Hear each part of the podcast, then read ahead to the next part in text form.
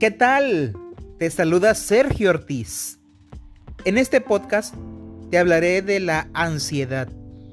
Si no la padeces tú, seguro que al menos conoces a alguien que la sufre.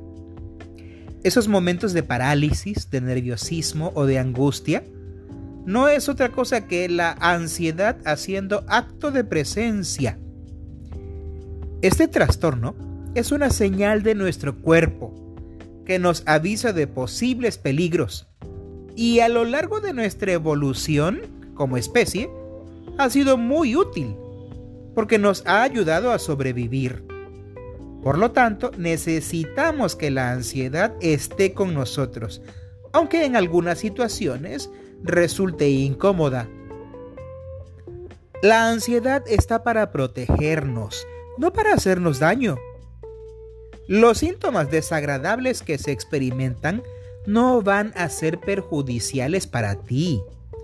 Sin embargo, la ansiedad se convierte en un problema cuando aparece en situaciones en las que la incertidumbre no es real, es decir, que los pensamientos que te generan ansiedad sean irracionales y no estén basados en la objetividad.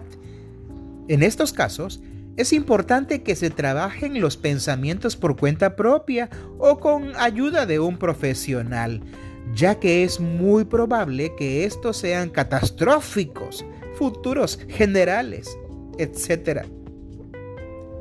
La ansiedad es una respuesta muy normal a eventos estresantes de la vida, como algunos días en el trabajo, una mudanza, problemas económicos, Además, este trastorno puede ser hereditario.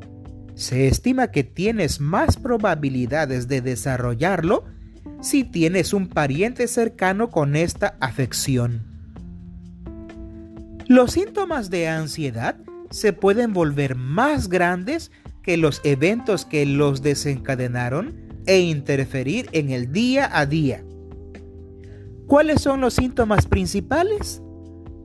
Taquicardia, palpitaciones, aumento de la frecuencia cardíaca, sudoración, temblor o sacudidas, sensación de dificultad para respirar o de asfixia, sensación de ahogo, dolor o molestias en el pecho, náuseas o malestar abdominal, sensación de mareo, inestabilidad o desmayo, escalofríos o sensación de calor, parestesias, que es la sensación de hormigueo, desrealización, la sensación de separarse de uno mismo, despersonalización, miedo a perder el control o de volverse loco, miedo a morir.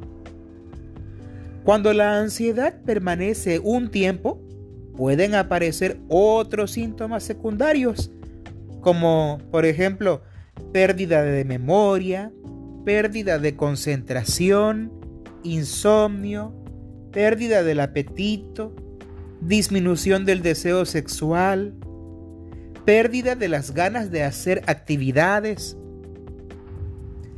Cada persona vive sus episodios de ansiedad de una manera distinta.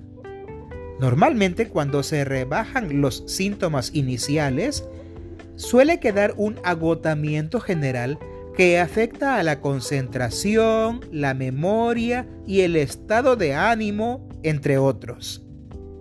Lo importante es que los identifiques y pongas remedio cuanto antes para que no vayan a más.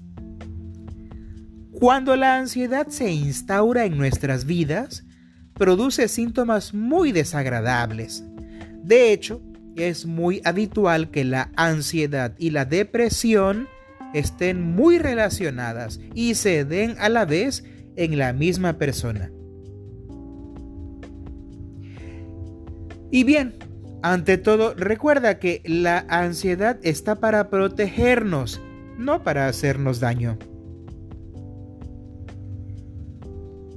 Nos escuchamos en el próximo podcast. Hasta pronto.